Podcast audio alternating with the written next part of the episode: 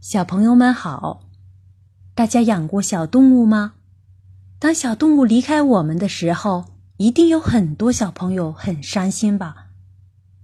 美国作家汉斯维尔汗给我们带来的故事《我永远永远爱你》，将教会我们平静的接受最心爱的宠物的离开。一起来听听今天的绘本故事。我要来说说艾尔菲的故事。エルフィーのことを話します。艾尔菲是世界上最好的狗。エルフィーは世界で一番素晴らしい犬です。我们一起长大。僕たちは一緒に大きくなりました。但是艾尔菲长得更快。でもエルフィーの方が。ずっと早く大きくなったよ。我老爱把艾尔菲温暖的肚子当成枕头。僕はエルフィのあったかいお腹をいつも枕にするのが好きだった。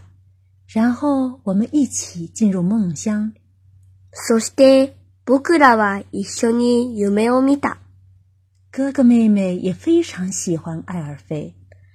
お兄さんや妹もエルフィーのことが大好きだった。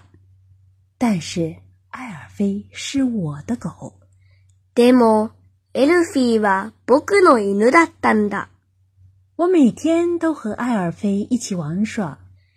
エルフィーと僕は毎日一緒に遊んだ。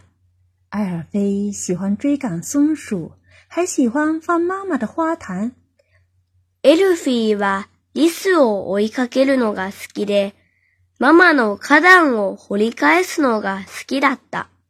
二飞时不时淘气闯祸的话，我家里人会非常生气。時々エルフィーが悪さをすると、うちの家族はすごく怒った。但是责怪归责怪，大家还是非常喜欢エルフィー。でも、エルフィーを叱っていながら、みんなはエルフィーのことが大好きだった。喜欢的话，对他说喜欢就好了。可他们谁都不说。